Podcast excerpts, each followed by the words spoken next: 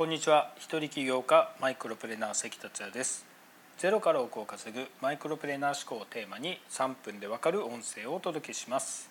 今回も日南の油津に泊まってます。台風10号が接近しているので雨や風が強くなってきてますね。昨日は一旦宮崎市の方に戻ってまた日南市に戻ってきたんですけれども日南海岸の海岸線を走っている時に結構波が高くてちょっと怖かったですね。こういう時に自然の大きさというのをすごく感じますよね。台風10号は進行速度が遅くて大型なので台風10号に影響のある地域にお住まいの方は気をつけられてください。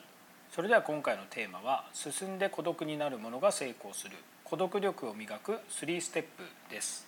成功者は自ら進んで孤独になることができる人です。実際に世の中の成功者や偉人を調べてみると多くの成功者や偉人が孤独を味方につけていることが分かります。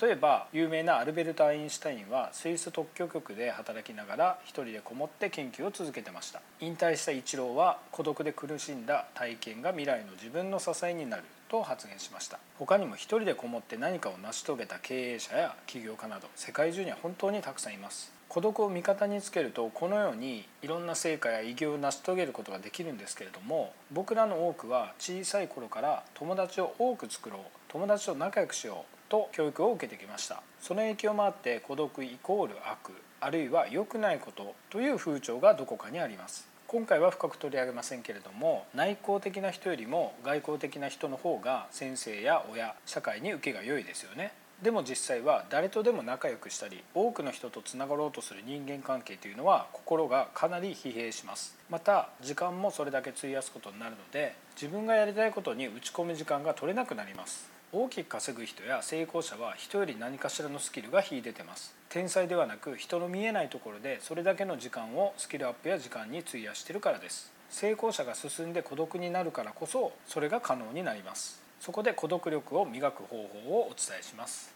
3ステップです。まずステップ1は他人からの誘いを断ることを始めてみてください。本当にあなたが望むものだったら別ですけれども付き合いだからとか他人の目が気になるから何か言われるのではという考えは捨てましょう。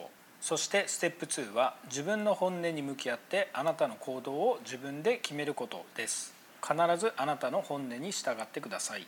最後のステップ3です。孤独を誇りにするです。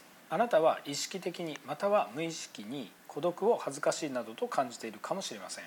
例えば一人でいるところを見られると友達がいないんじゃないかとかですね。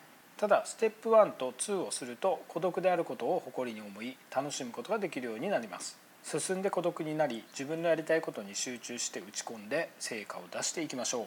今回は以上です。最後までお聴きいただきありがとうございました。この音声を気に入っていただけたらシェアなどしていただけると嬉しいです。それではまた明日。